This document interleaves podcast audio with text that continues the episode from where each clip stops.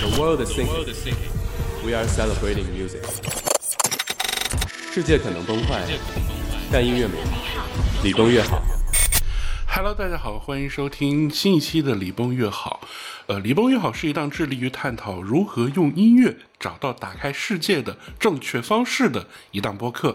大家好，我是胡静涵啊。我们的这个播客节目的定位就是这样的拗口，但是呢，也是我的一个希望，希望能够通过啊去聊音乐这样的形式，找到对抗这个世界无聊或者敌意的一个法宝。这一期节目，我们来聊阿妹和她正在进行的 ASMR 世界巡回演唱会。呃，相信很多人知道阿妹这一轮巡演终于要在大陆开了这个事情，呃，和我是一样的，都是通过报批信息的流出，呃，才知道这件事儿。然后，呃，这个社社群，然后这个微博上这些音乐大 V 再传一传，OK，那大家终于等到了啊、这么一个好消息。否则的话，艺人团队，然后主办方团队真的就是零宣传，完全意义上的零宣传，没有任何的宣发物料，然后那个艺人的微博还是什么工作室的微博都完全看不见。在这样的情况之下啊，尽管是这样的情况之下，这场演出的门票依旧是一票难求。上海倒好说一点，上海的演出市场会更为发达一些。然后今年长三角这些城市的这个实名制也贯彻的比较的彻底，就是那个也比较普及了。但是对于北京而言，实名制购票、实名制入场，就是你要拿证，然后要人脸识别才能入场，这种电子票的机制，好像大型演出阿妹这个还是比较少见的一个情况。尽管如此。但是阿妹这场北京的站，至少北京站这个门票售罄的速度非常之快。就我最开始在大大麦上就完全就没有找到机会，然后去提交订单。后来我就赶紧跳到这个呃这个票星球，然后也是。毕竟嘛，上一期我还厚颜无耻的总结了一下抢票秘籍，我就是真的是通过这样的方式，我抢到了阿妹的我想看的周日这一场的门票，而且我还有比如说群里的很多人说也抢到了两天的门票，这个还是比较的 OK 的，就是说没有让黄牛得逞。实名制确实是一个好的制度啊，希望后续的这些歌手们都贯彻落实啊，不要给黄牛这些赚钱的空间。OK，说回来啊，在零宣传的情况下，门票能卖得这么快，确实不太容易，也真的说明阿妹二十几年之以来一直都在保持的这种时代性的号召力。呃，而且呃，怎么说呢，就是。北京站的这两场是他五十岁这个年龄期间的最后一场演出，对，因为那个六号演完，然后他九号的时候就是五十一岁的生日了。真的以这样的年龄的状态完成一场这么长时间的演出，真的是非常非常的了不起。我先说结论，这一场演出的状态，至少我看到的北京站，包括之前可能我看到的。呃，台北、高雄、新加坡等等场次，粉丝们的这些翻拍的视频和照片，他的状态真的是大回春。我甚至觉得他可能比那个乌托邦和乌托邦二点零这两轮巡演的状态还要好，不管是声音状态，还是他整个的身形，都说他瘦了嘛，确确实实是要比他二零一四一五差不多发福的那个时期，看起来是苗条很多很多。那在这样的状态之下，五十一岁的年龄，然后能够唱这么多，就是情歌唱得稳，高音也唱得很准，然后快歌也能够让人嗨，这样的状态已经是相当的不太容易了。不信你们可以试一试，就直接把这个 ASMR 的歌单，你可以在各个的那个音乐平台上去找一找，然后你试着用这种 K 歌软件，或者是到 KTV 包房里。你顺这个歌单，你绝对是冲不了七八首的。那他二十几首就是这样唱下来的，对于体力来讲，真的是个很大的考验哦。尤其是这样的年龄段，所以我是觉得阿妹能够坚持一直这样唱下去，本身就是一个特别伟大的事儿。然后呢，状态还这么好，她的舞美设计其实是，我觉得依旧是顶尖的。我在跟朋友讨论这个演唱会三面台或者四面台的事情的时候，我们有一个共识，就是四面台尽管可能容纳的观数观众数量会更多一些，氛围可能会更加的火热一些，然后视角上其实三百六十度嘛，就是你你的对面也是这个满满满片的这个观众荧光棒，可能会更沉浸一点。但是有一个共识就是，呃，四面台的舞美是更加的难驾驭的，尤其对于歌手的这个调度走位考验是非常的大的。比如说，呃，梁静茹的演唱会可能就有观众全程对着柱子啊，这个上期也简单提到过。或者是这个全程看到的是歌手的背部，如果你没有一个很好调度，比如说在恰当的时机和全场四面的观众啊都照顾到，那可能有的歌迷就会有一点不满。所以阿妹的这个这轮巡演是三面台，而且她的人气开体育场是完完全全没有问题的。她的这个 Amazing 巡演和乌托邦的一点零的巡演也都是在体育场室外的这种几万人的场次，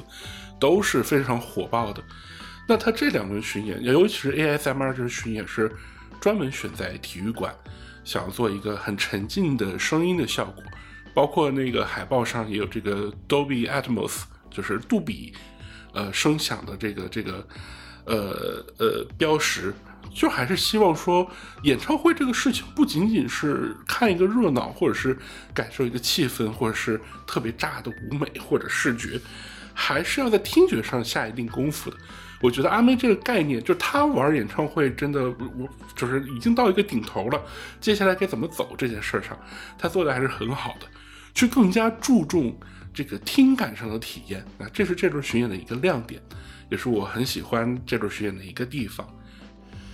嗯，关于这轮巡演，先聊一点反常规的吧，先聊一聊歌单之外的遗珠之憾。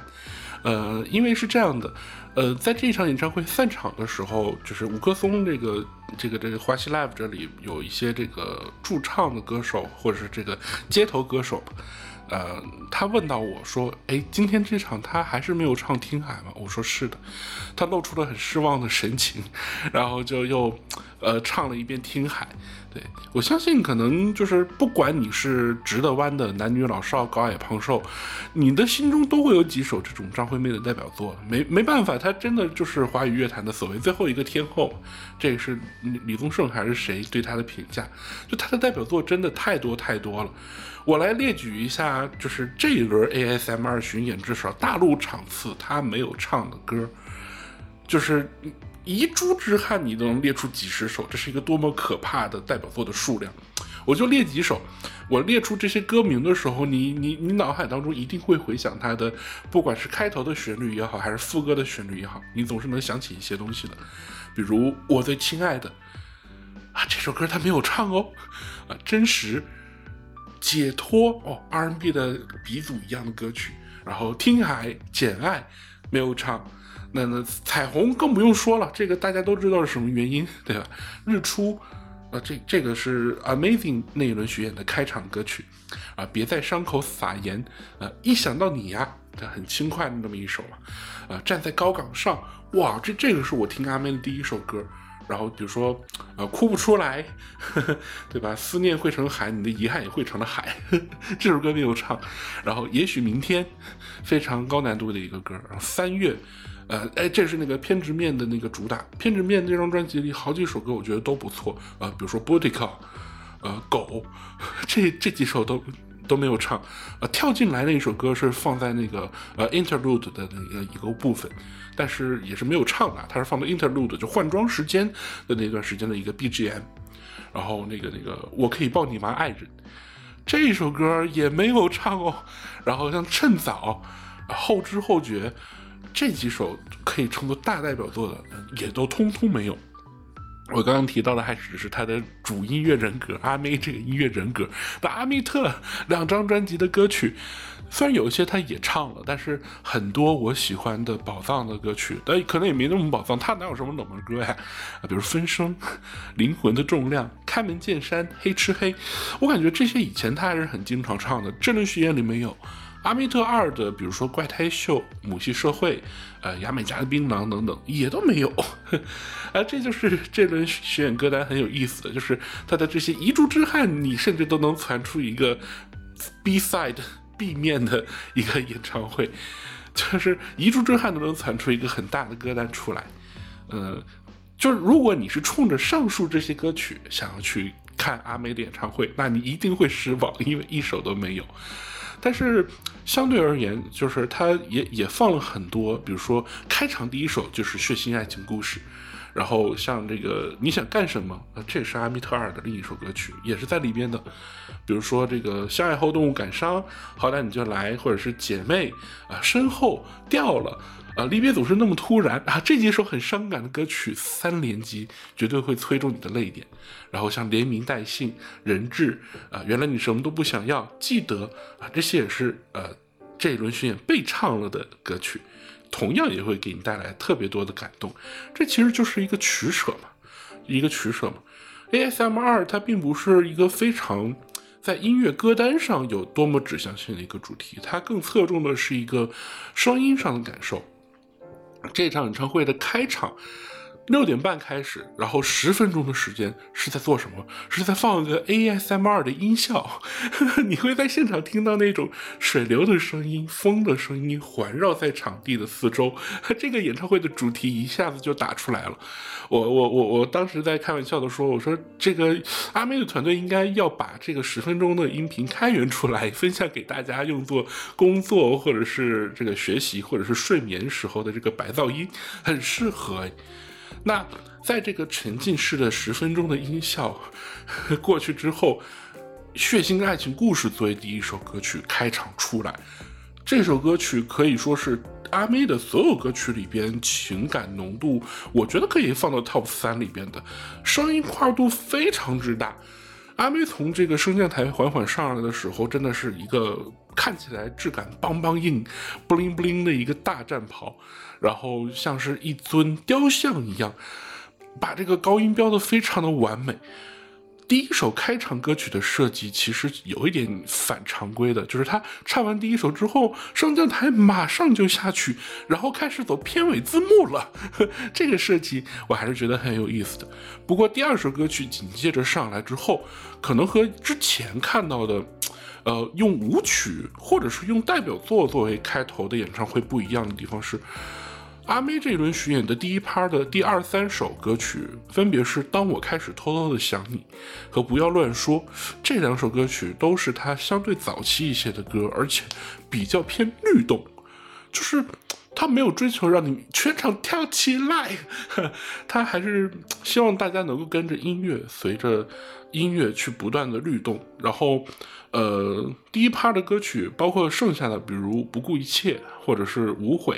呃，以及这个《Good and Tequila》其实都是张雨生给他写的歌曲，而很多还都是他相对早一些的作品。呃，还是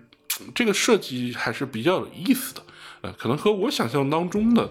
比如说，或者是我之前看到过的乌托邦也好，Amazing 也好，的，或者是阿密特也好的这个巡演的歌单啊，是有很大的区分度的。对于老歌迷来讲，也保持了一个很好的新鲜感。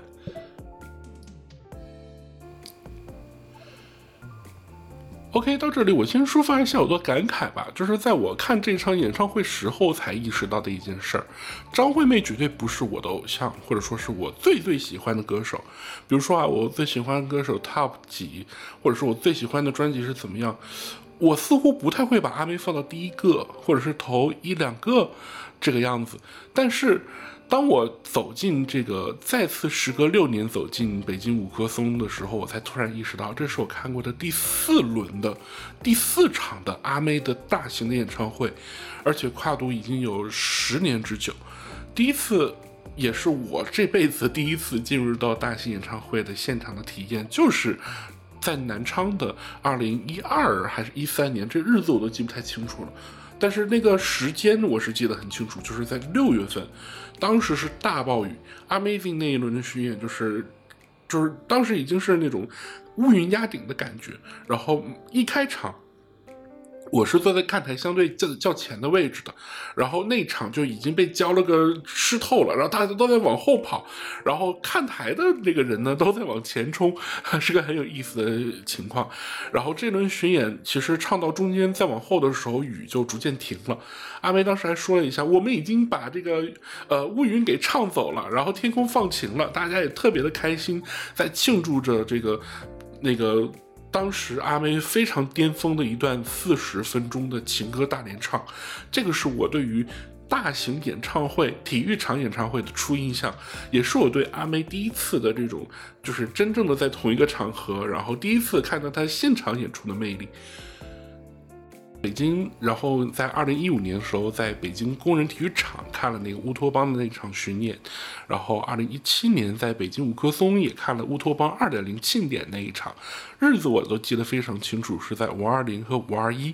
就是关于爱的一个日子，然后那个全场也是。很多很多的大合唱，我坐在和今年去看这场差不多的一个位置，然后再就是六年之后，时隔六年在同样的场地，这一次的 ASMR 的演出我也在。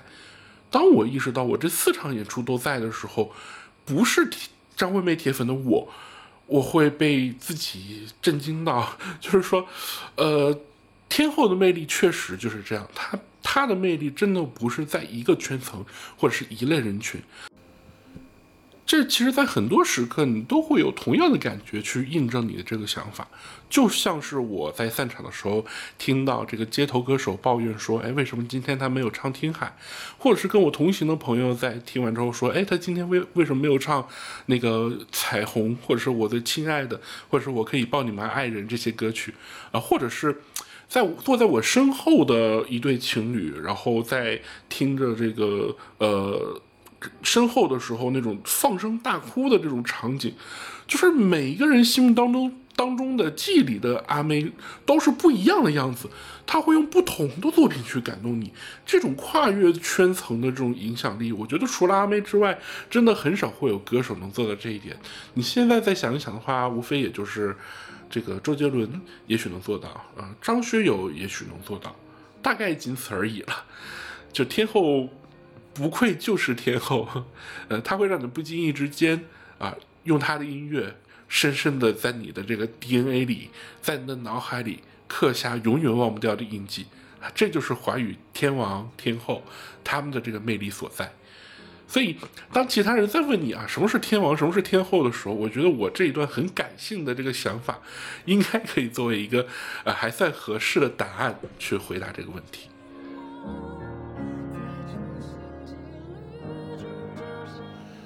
那我们这期节目既然叫这个演唱会的测评嘛，就来刚刚聊了第一趴嘛，我们再来看第二趴的歌单。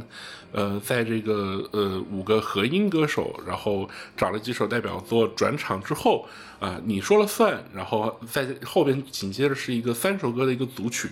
呃，嗨嗨嗨，以及这个相爱后动感伤，So Good，我觉得这些歌曲并不是阿妹的这个非常热的代表作，但是阿妹就是有底气摒弃掉这一点，去选择更适合打造舞台沉浸感的作品。这几首歌曲出来的时候，真的现场很有一种 pop 的感觉。有一点点像阿妹最开始在河岸留言，或者是作为 pop 歌手这个阶段参加五等奖时候的那个状态，有一点点那种闪回的这个这个情感。尤其是对于比较了解阿妹或者是一路追随她而来的这些人而言，可能这一趴是更加具有初心感觉的。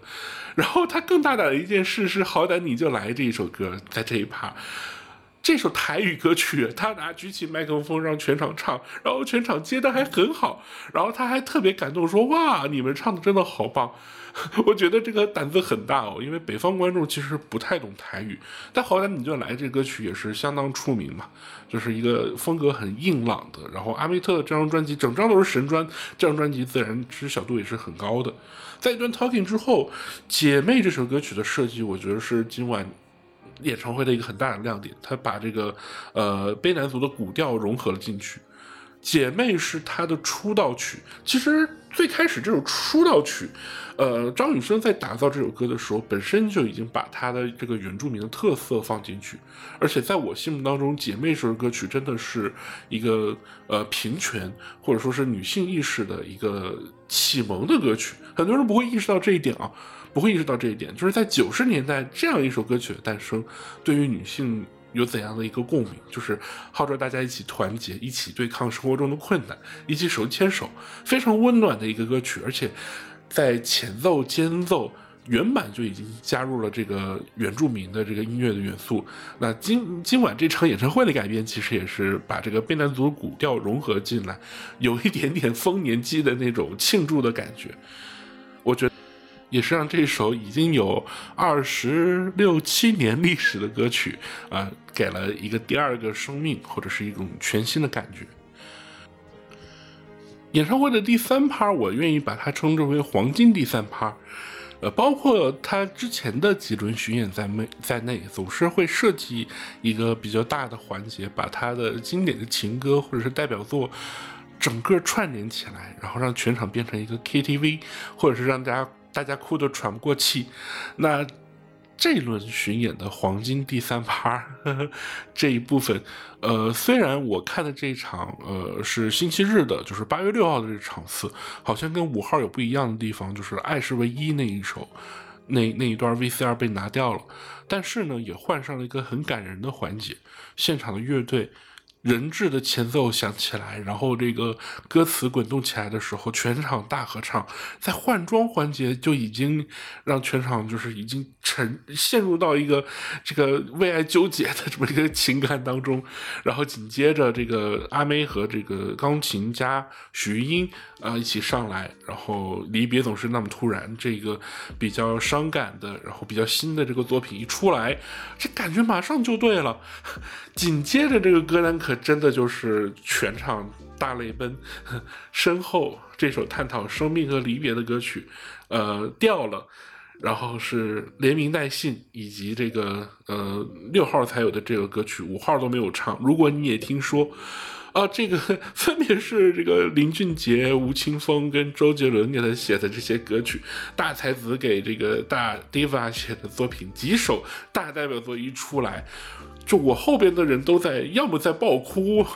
包括我在内在爆哭，要么就是在跟唱，就是我没完全没有办法在微博上分享这一场演唱会我录到的小视频，因为都是他们现场周围人唱歌的声音。阿妹自己的声音虽然没有被盖住，就她是本人气场以及这个声声场肯定是很强大的，但是周围人的声音真的走调了走调，爆哭的爆哭，实在是呃非常的滑稽，非常的有意思。呃，这也证明他的影响力有有很大。但这几首歌连着唱起来可是真的，啊，包括记得啊，这几首大金曲连着唱出来，真的就是这场演唱会演唱会最大的一个亮点。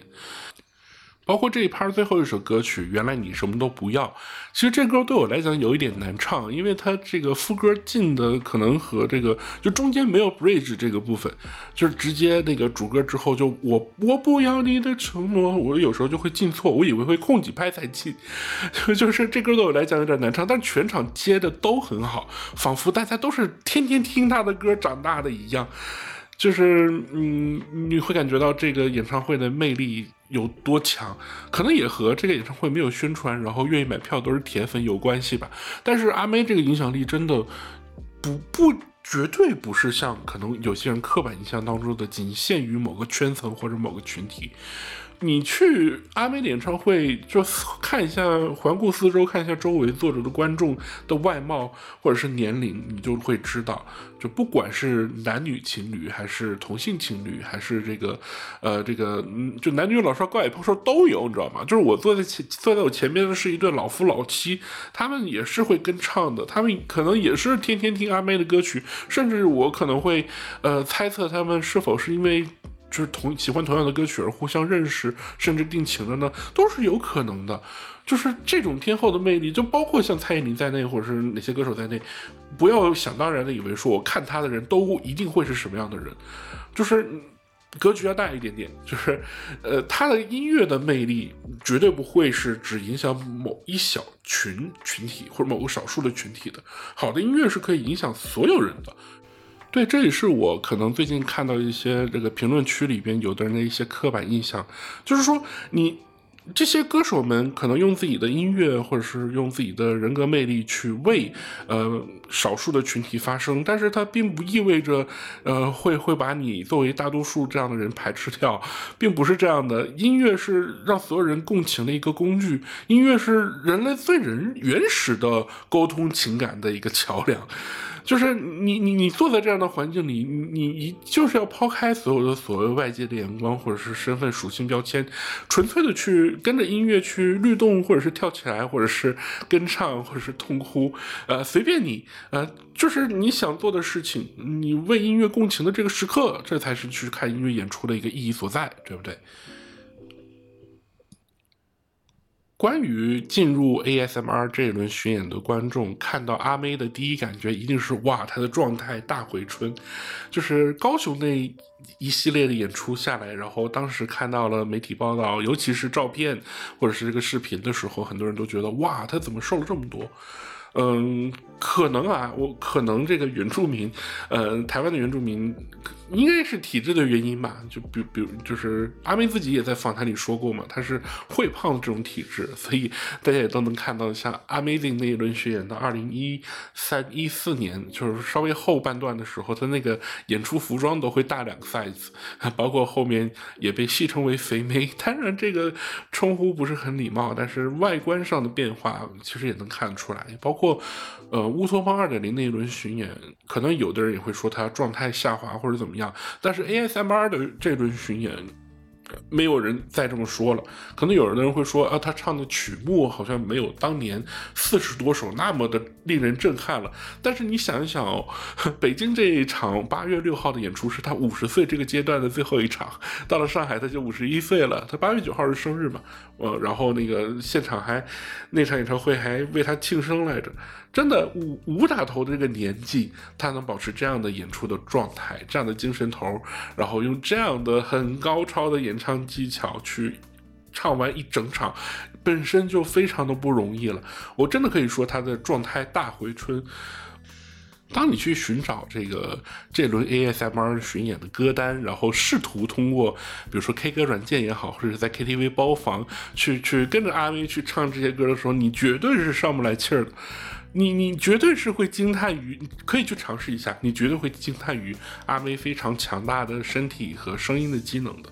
呃，这个状态保持的很好。这个是阿妹本身做的特别棒的一点，包括她一如既往的调动气氛的能力，呃，也是非常的强的。那她的这轮巡演的团队做的非常明智的选择是，她尽管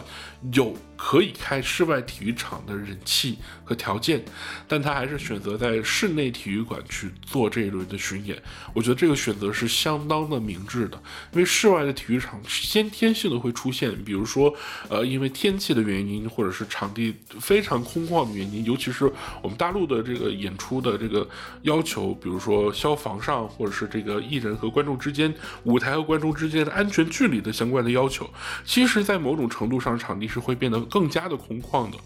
然后声音的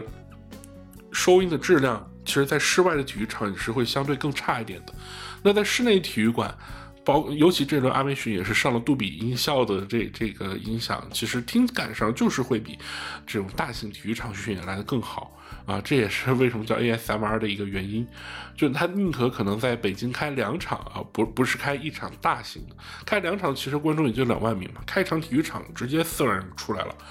那这这宁可这做这样的一个抉择，我也觉得他们也是为了去强调演唱会的音乐性，然后去做的这么一个选择。我觉得这个选择也是对于观众的体验有很大的提升。啊，音响和舞美也都是最顶级的，就云活做的这个舞美嘛，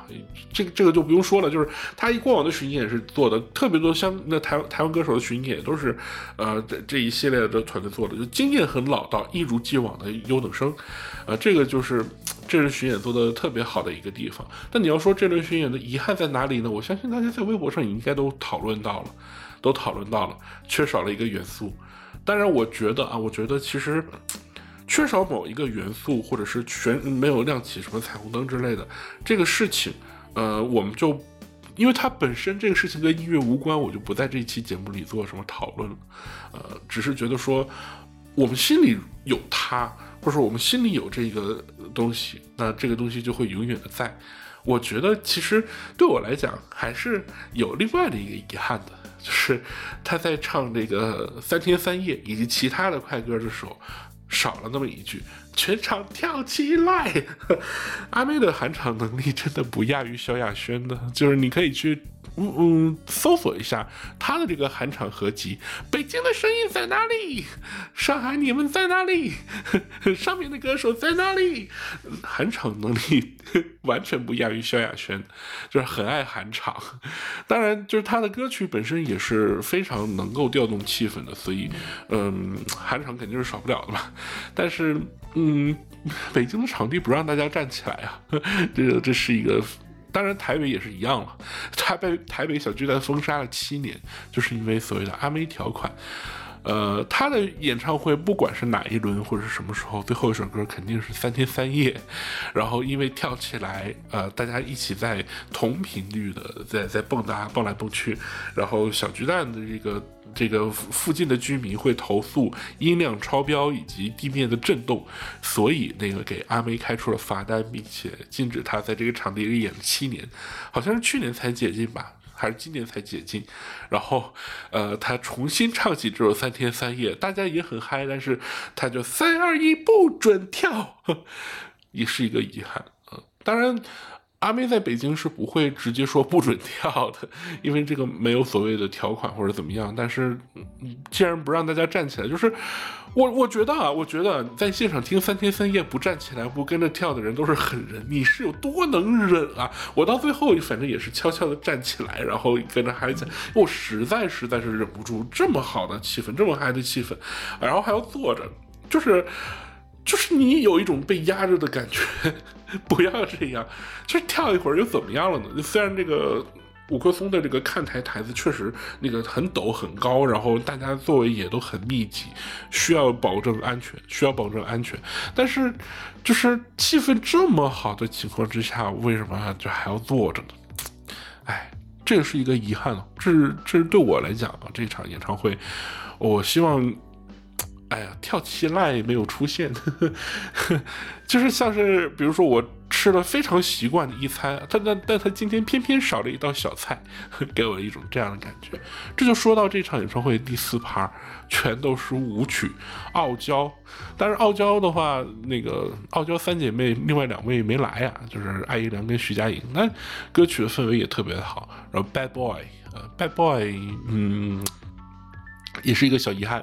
八月六号的这一场，他那个 VCR 就直接换成那个字幕歌词了，然后换成阿妹的那个那个特写了。他其实本来是有一段 VCR 的，不过灯光还是给足了，所以我当时没觉得气氛有什么不对，呃，临时调整嘛。但是，哎呀，这这这这，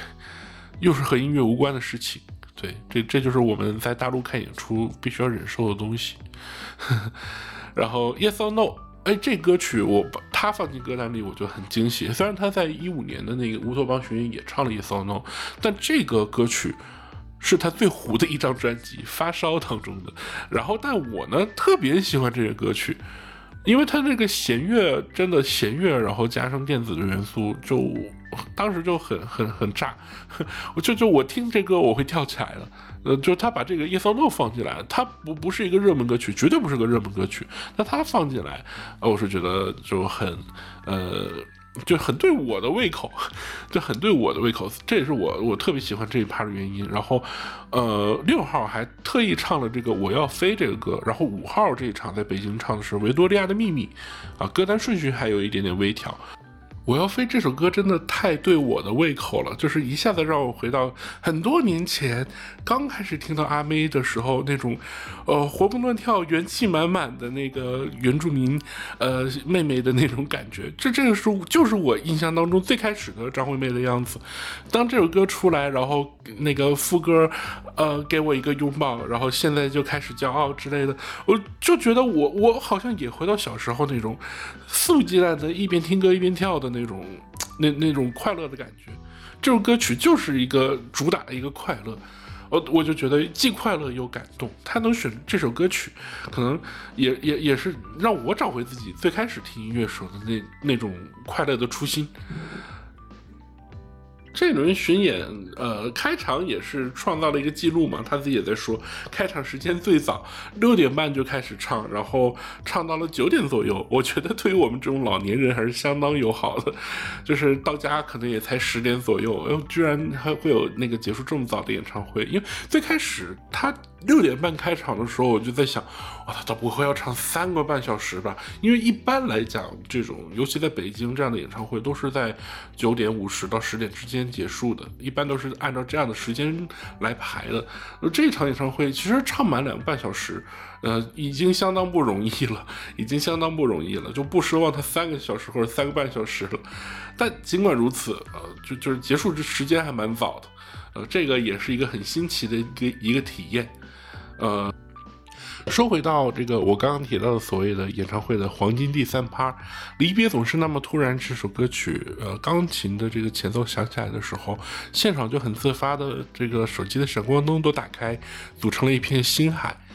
就是阿妹什么都没有说，但是这个星海亮起来的时候，就是很感动的，就有一种一切尽在不言中，我们心中都会有这么一份怀念，也让我想起来。六年前也是在五棵松，我我在差不多的这个位置，同样的也是一片满天星海。当时阿妹唱的那首歌曲是《听你听我》，乌托邦二点零那场巡演，talking 的时候，他在说，呃，希望大家能够大概的意思啊，我已经记不清，大概的意思是那个希望大家亮起这个闪光灯，然后想起自己思念的那个人。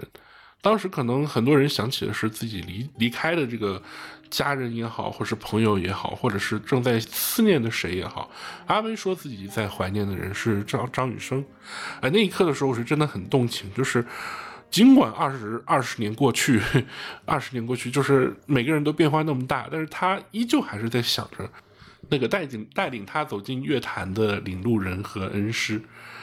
呃，同样也让我想起二零一二年 Amazing。我第一次看他的演唱会，也是 我第一次看体育场演唱会，那个四十分钟的连唱，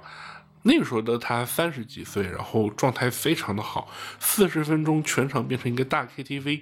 然后现在想想，我那个时候能够连唱那么多歌曲很不容易，就是十多首歌曲吧，然后一个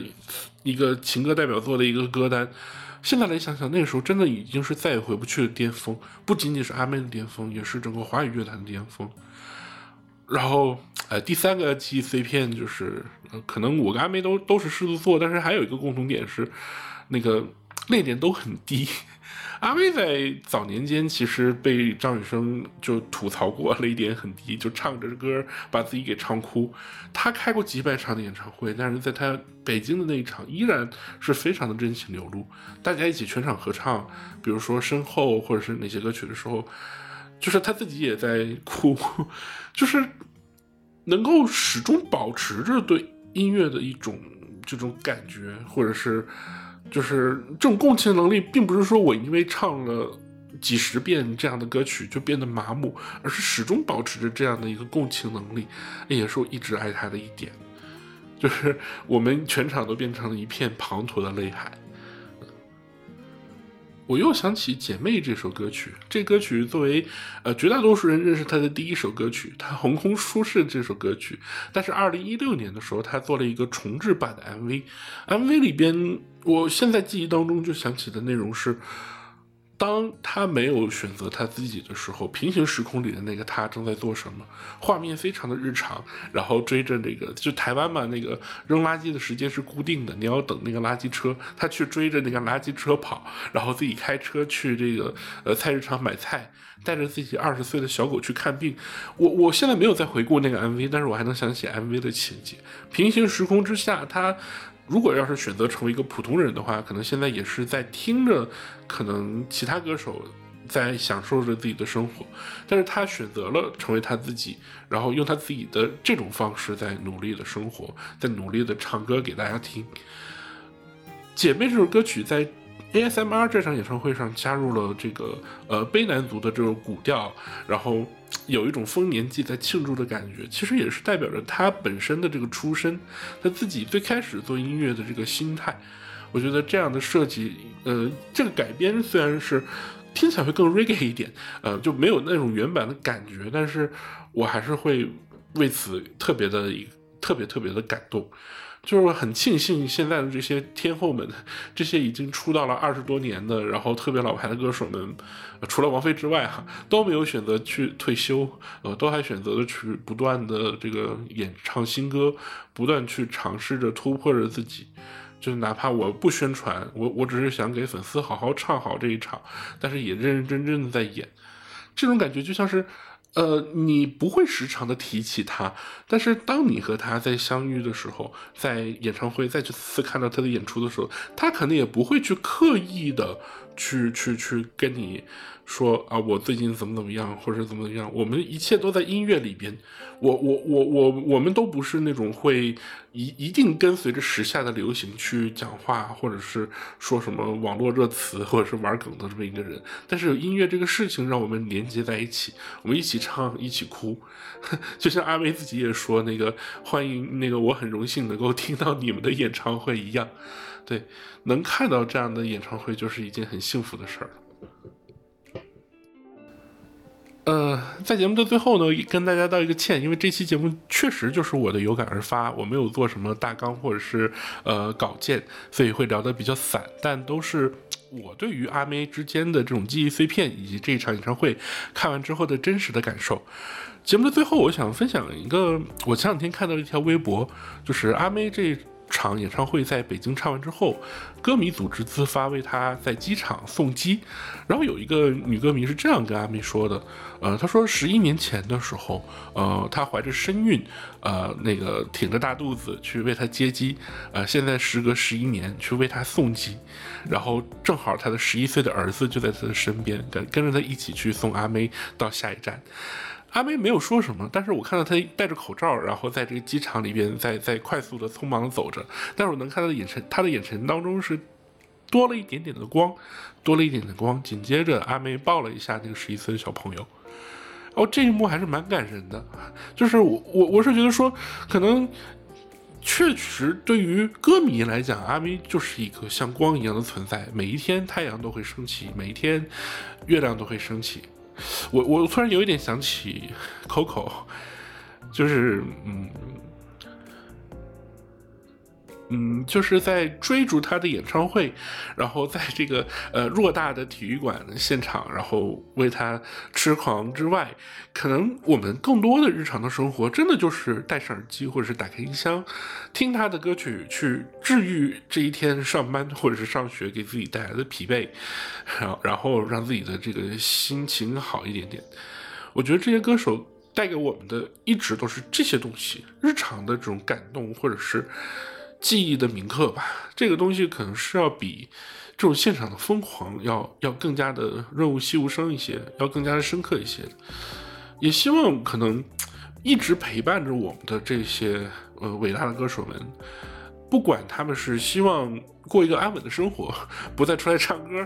过着自己的小日子，还是说我坚持唱下去，唱到七十岁、八十岁、九十岁，一直去完成自己的音乐事业，还是说我要求新、求变、求突破，更好的舞美更怎样，都都是歌手们自己的选择嘛。就是无论是要隐退，还是说要这个继续的坚持自己的音乐事业，还是希望这些给我们带来美好回忆的歌手们。都能够好好的、健健康康的、快快乐乐的，然后那个追随自己的内心。嗯，今年还好，演唱会这件事情或者音乐演出这个事情在复苏，经历了上半年的各种，比如黄牛或者抢票的乱象，下半年应该要开始恢复到常态或者是比较平静的状态了。也希望可能那个时候大家在看到演唱会或者是对待演唱会这件事情的时候是更加的平和。或者是更加的去追逐自己的内心的，毕竟这个世界可能很坏，但音乐很好。好，回到这个节目的 slogan 了。好，感谢大家收听这一期的节目。然后，如果您对于阿妹的这一轮巡演有任何的 report 或者是感受，也欢迎您通过这期节目的评论区跟我留言。或者是在微博猫头鹰秀，或者是我自己的微博，啊，都 OK，我都能看到。然后，呃，也希望每一个人能够分享自己和音乐之间的故事。嗯，感谢大家收听这一期的雷锋乐好，我们下一期节目再见，拜拜。